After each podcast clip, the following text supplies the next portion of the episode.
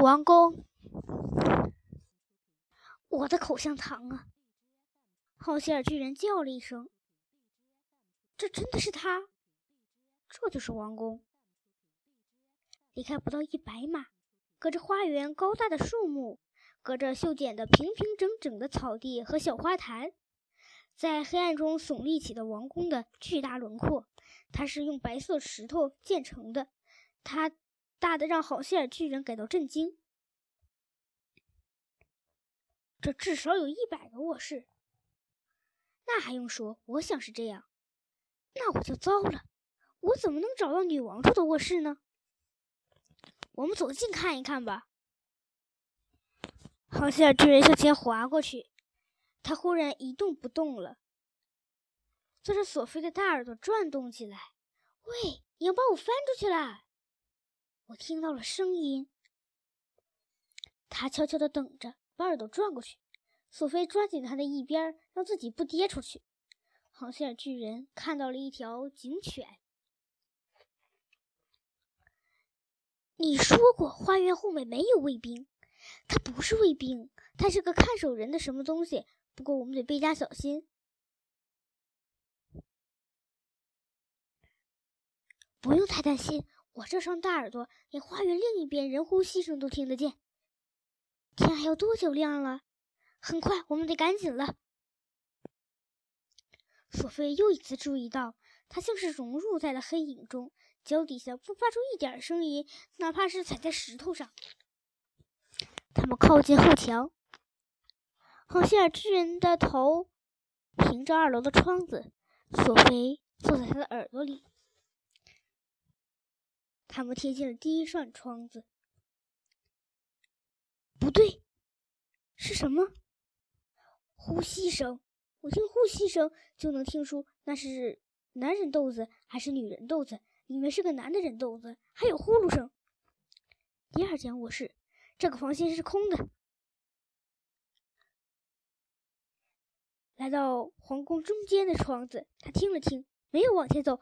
哎呦，他悄悄说：“里面有个女人。”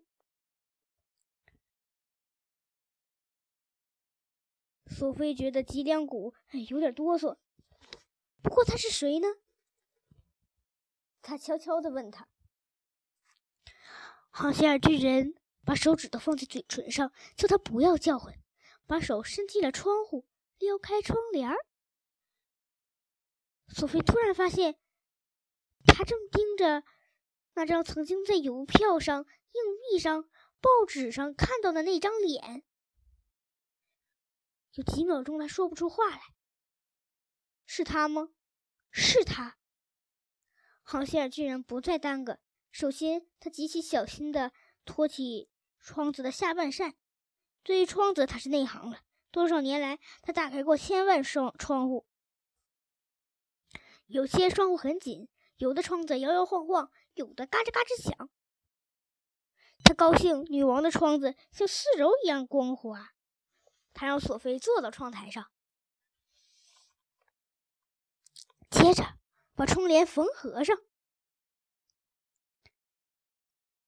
他用大拇指和另一只手指头把索菲从耳朵里夹出来，放到窗台上坐着，让他的腿耷拉在房间里。你不要向后倒。索菲照他说的做。这是伦敦的夏天，虽然不冷，但索菲穿着一件薄薄的睡袍，还是感到了凉意。航线巨人拿出玻璃瓶，他打开瓶盖。小心的把那宝贵的梦放进小号里，把小号吹进了房间，对准床的地方吸了一口气，鼓起腮帮子。现在把小号抽出来，抽的很小心，像抽一个体温表似的。坐这没事吧？没事儿。他真的吓坏了。他回头看过去，离地面有好几英尺，掉下去可完了。梦要多久才能起作用？有的需要一个小时，有的比这些快点儿，有着比这还要慢。不过毫无疑问，梦最后会找到他的。索菲什么也没说。我这就到花园等着去。你找到我就叫我的名字。你能听到我的声音吗？你忘记了？好希尔巨人扒了他的耳朵。再见。好希尔巨人亲了亲索菲的脸。索菲想哭。他回头看的时候，巨人已经融入了黑暗的花园。